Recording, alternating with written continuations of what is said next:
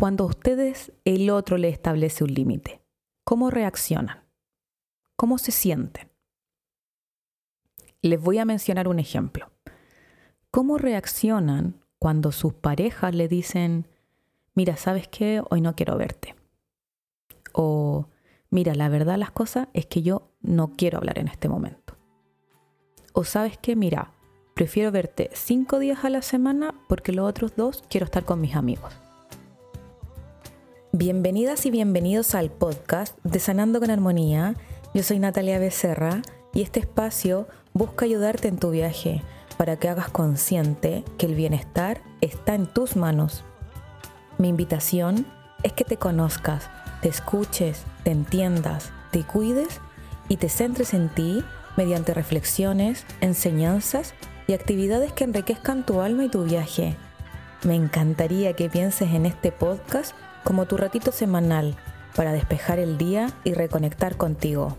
Y si quieres más, ingresa a mi Instagram arroba sanando con armonía. Ahí encontrarás más información que te pueda aportar en tu camino.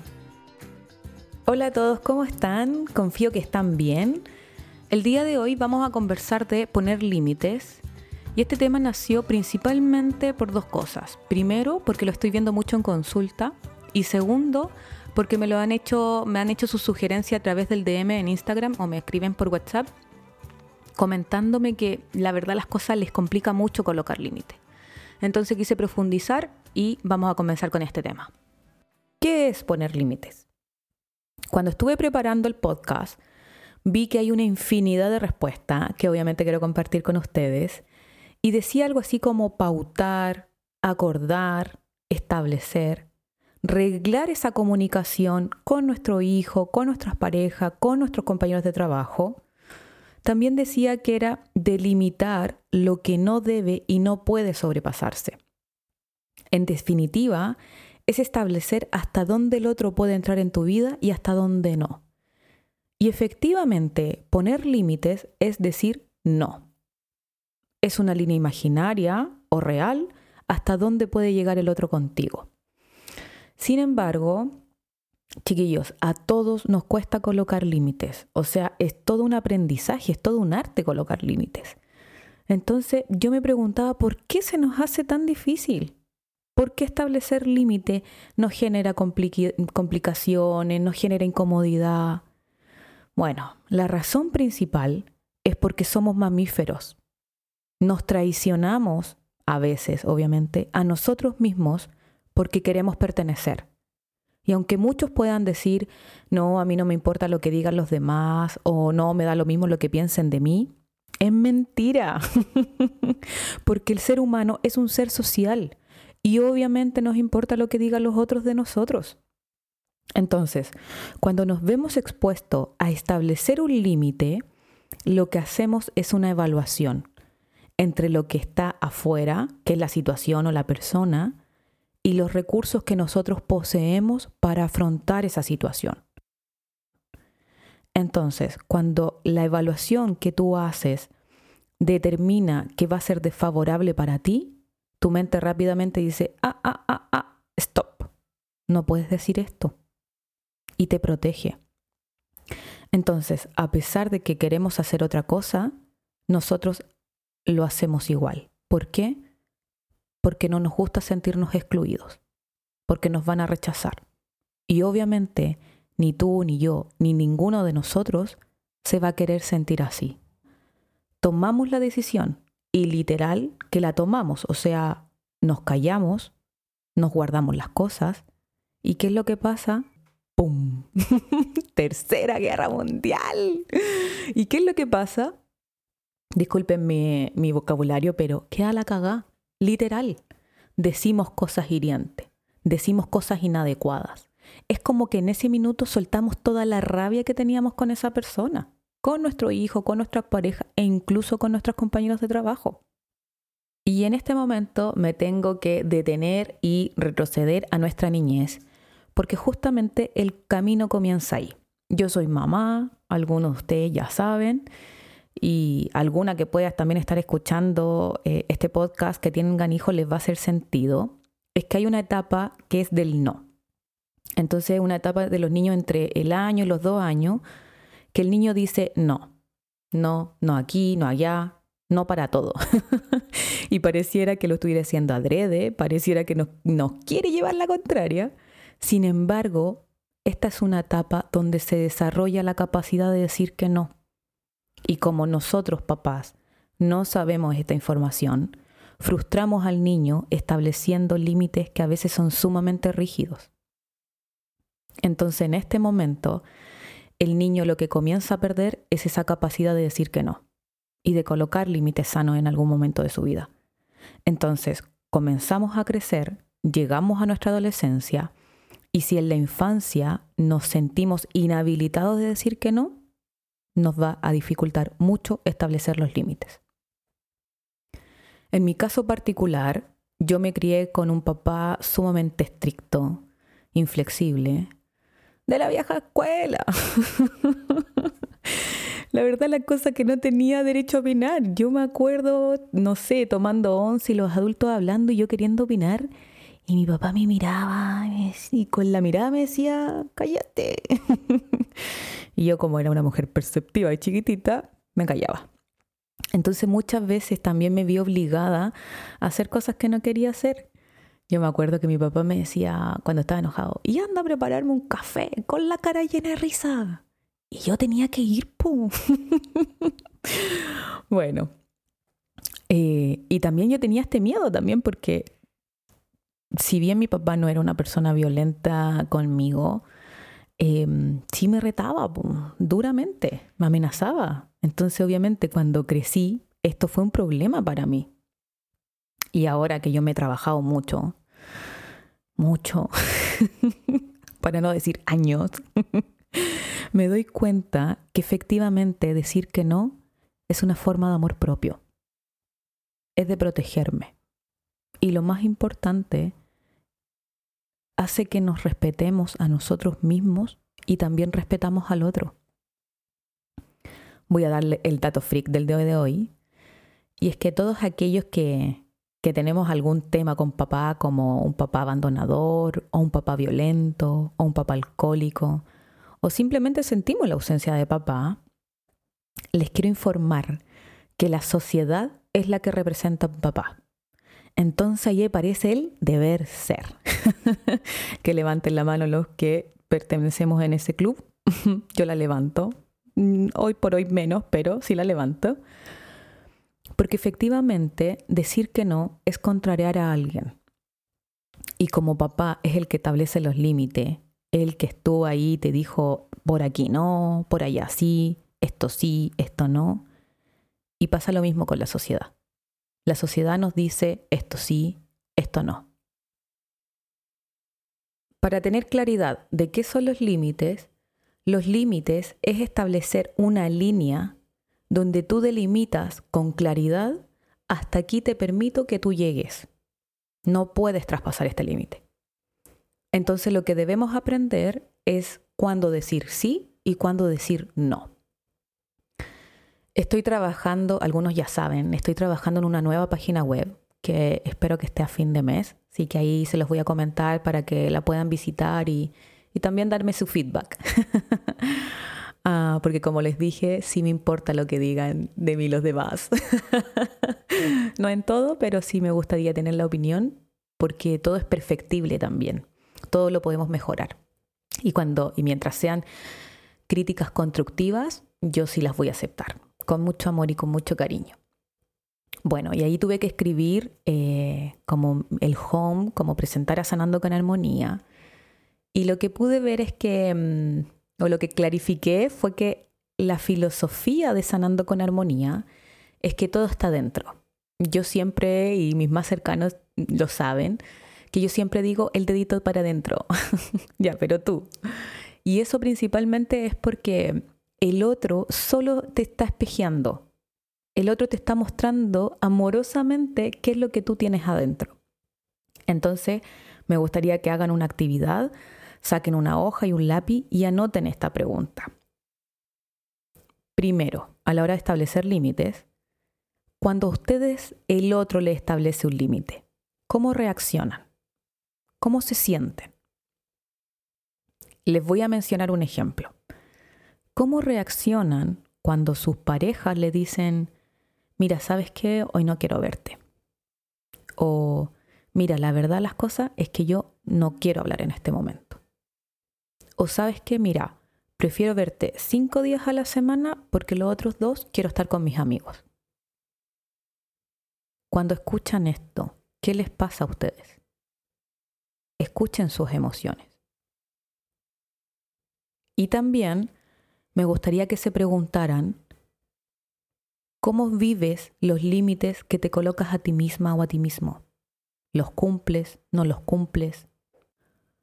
Probablemente cuando ustedes se hagan la pregunta número uno, se van a dar cuenta que efectivamente sí se sienten mal, o no les gusta, o les molesta, o se sienten incómodos. Y pasa esto porque nos cuesta respetar y aceptar los límites de los otros. Entonces sería súper importante que ustedes analicen y piensen si los respetan, si les cuesta, si, si tienden a invadir.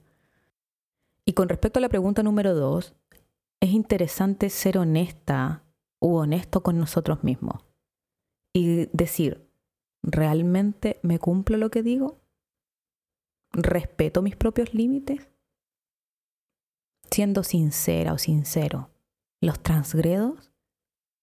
Y si la respuesta a esto último es que si los transgredes, pregúntate, ¿para qué te traicionas a ti misma o a ti mismo? Cuando yo esto lo veo en consulta, les digo a mis consultantes que están cumpliendo el rol del niño bueno. El niño bueno, el niño bueno siempre dice que sí, siempre está para los otros, pero nunca está para sí mismo. Entonces es importante hacer ese análisis. Si claramente te sientes incómoda o incómodo con la negativa de los demás, esto va a ser directamente proporcional, proporcional, me está costando esta palabra, proporcional a la inhabilidad que, tienen, que tienes de respetar tus propios límites si te duelen tanto los límites de los otros, los asumes como que te estuvieran desaprobando. Entonces se genera este miedo al rechazo y este miedo al, ser excluido que te comentaba anteriormente. Entonces nos volvemos incapaces de establecer límites asertivos con los demás. Antes de seguir con este tema, me gustaría invitarlos a una reflexión que me pareció súper interesante para que ustedes se puedan hacer conscientes y es cuál es el mejor sí y el mejor no que han dicho. En mi caso, el mejor sí es sí a mi compromiso con entregarle algo bueno a la vida. Es hacerme responsable completamente que si yo quiero vivir una buena vida, yo soy la única responsable que eso ocurra. Y aquí la pregunta que me ayudó y que quiero compartir con ustedes es llegar a los 60 o 70, no creo que viva tanto, y es decir, ¿qué hice con mi vida? Y esta respuesta va a ser súper íntima, pero yo de verdad confío que cada paso que yo dé me haga feliz. Y que hoy por hoy soy súper consciente de que mi felicidad está en el presente. Y que cada vez que me voy al pasado, resuelvo eso y efectivamente me proporciona mayor bienestar en mi presente. Y cuando me voy al futuro, ¡pum!, me hago consciente y vuelvo a mi presente. Porque en realidad lo único que tengo es mi presente. Y el mejor no que he dicho, que lo bendigo todos los días, es no haber vuelto a una relación de pareja con el papá de mi hija. Como algunos ya han escuchado mis podcasts o me siguen en Instagram, saben que fui mamá muy joven, a los 16 años, y en el embarazo, el papá de mi hija me fue infiel a los seis meses y medio. Entonces, cuando nace mi hija, él se arrepintió mucho. Y su discurso era, volvamos, seamos una familia. La Emily merece tener una familia. Y la verdad de las cosas lo, lo quise exponer acá porque sé que muchas personas que me pueden estar escuchando se pueden sentir identificadas con este discurso. Porque muchas mujeres y hombres hoy por hoy, que están en consulta conmigo, no se atreven a decir que no. Y efectivamente lo hacen por los hijos, no por ellos. Cuando el papá de mi hija apelaba a la familia, la verdad tocaba mi fibra. O sea, le echaba limón a mi herida para que me. Porque justamente mi papá había fallecido a los 11 años y yo con su partida me sentí muy sola, sentí su ausencia. Entonces imagínense este diálogo interno que era súper torturante, que me decía que era súper egoísta con mi hija al privarla de una familia. Pero afortunadamente fui más inteligente. Pensé. Lo que hice acá fue detenerme. Frené, paré y me pregunté, ¿es lo que quiero? No. Mi hija me va a agradecer que yo haya, me haya quedado con su papá por ella y no porque realmente lo amaba? No. Mi hija va a agradecer gritos, discusiones o incluso podría haber vivido violencia física? Y mi respuesta fue no. Y las mamás y algunos papás son súper buenos para decir, no, es que no lo hago por mi hija, no, es que mi hija qué va a pensar, no. Primero somos nosotros. Y me acuerdo que una vez me dijeron que era súper egoísta por pensar que tenía que estar yo bien primero. Y efectivamente, si eso es ser egoísta, soy egoísta. Yo pienso y creo firmemente que si yo estoy bien, yo tengo toda la fortaleza para sostener a mi hija porque yo soy el sostén de ella, no ella el mío, a pesar de que ella afortunadamente igual me ha sostenido. Y si bien fue difícil tomar esta decisión, principalmente porque era muy chica, o sea, ahora miro hacia atrás y 16 años era justamente pequeña, pero bueno, en ese momento no lo veía.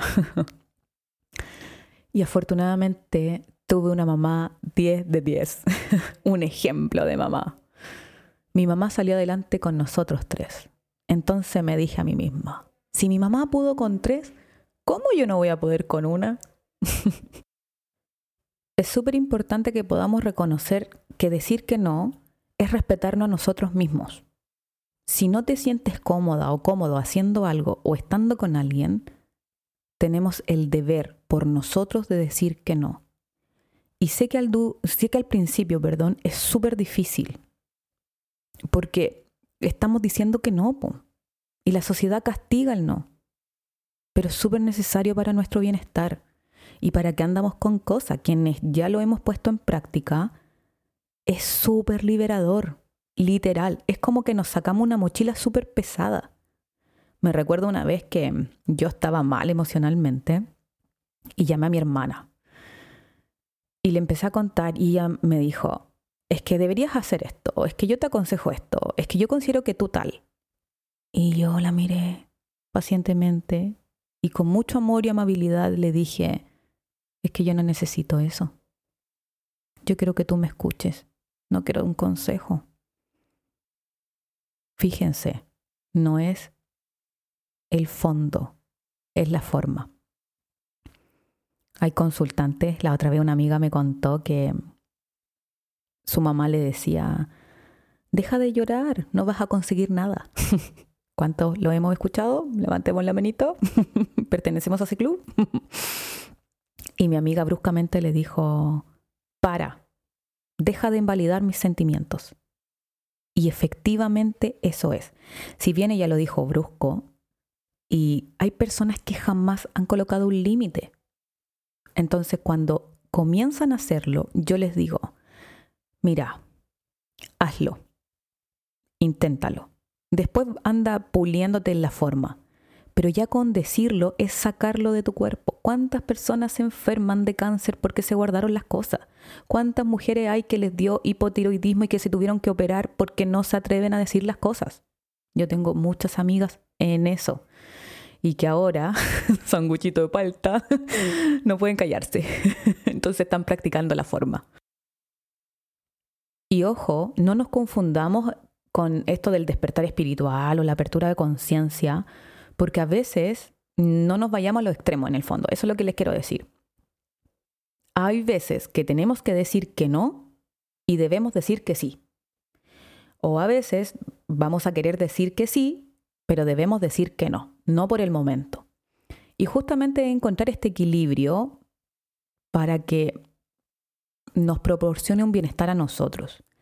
Y la primera pregunta que te tienes que hacer es, ¿cuáles son mis límites? ¿Cuáles son mis límites con la pareja, con los hijos, con mis amigos, con mis compañeros de trabajo? ¿Cuáles son? Tienes que identificar esos límites y la mejor guía son nuestras emociones. Cuando tú conectas con tus emociones, es el indicador principal para saber si un límite ha sido transgredido o no. Y cuando no nos hace sentido, cuando prima la inconformidad, un malestar, la incomodidad, eso es como, ¡pum!, aquí está, no me siento cómoda. Entonces es como que tu corazón te avisa, no me siento bien con esto. Y puedes estar optando con esto del deber ser. Y también la segunda parte es ser coherente. Ser coherente también con lo que estamos haciendo. Me refiero a que si yo estoy colocando límites al otro, también tengo que aceptar y ser muy respetuosa de los límites del otro. Y si bien también al principio es duro, esto nos ayuda mucho en nuestro camino, porque también sabemos hasta dónde llegar con el otro. Y así vamos como generando estos lazos de confianza. Tercero, no es necesario dar explicaciones. Esto es restarnos poder a nosotros mismos. Y no desde el ego, sino que desde el amor. Si un jefe o un compañero de trabajo te incomoda porque o te mira mucho o te, o te toca cuando es inadecuado y te sientes incómodo o incómodo, puedes decirle algo así como, mira, nuestra relación es netamente laboral. Y la verdad las cosas que me incomoda que me estés tocando mucho. Entonces preferiría que nuestro contacto sea lo menos físico posible porque no lo estoy disfrutando. De manera adecuada, tú le dijiste, ¿sabes qué? Acá no. Delimitaste esa línea, que es la que te estaba conversando. Y eso te lleva al punto también número cuatro, que es respétalos y hazlos respetar con el mismo ejemplo que te estaba dando de tu jefatura con tus compañeros de trabajo. Si tú le estás diciendo que no quieres que te toque o que te toque poco, no puedes después de estar abrazándolo o abrazándola. Hay que ser coherente. Entonces, la mejor señal que podemos enviar es respetar al otro y respetar lo que nosotros nos decimos a nosotros mismos. Chicos, muchas gracias. La próxima semana voy a estar hablando de la autoexigencia, de cómo también nosotros nos autoexigimos y nos imponemos esto para ser más querido y que se relacione directamente con este tema que hablamos hoy día. Así que eso, besitos, cuídense. Eh, me encantaría que puedan dejar sus comentarios en mi Instagram, arroba sanando con armonía, y que puedan compartirlo con sus amigos, con su familia, en sus redes. Muchas gracias y muchas bendiciones.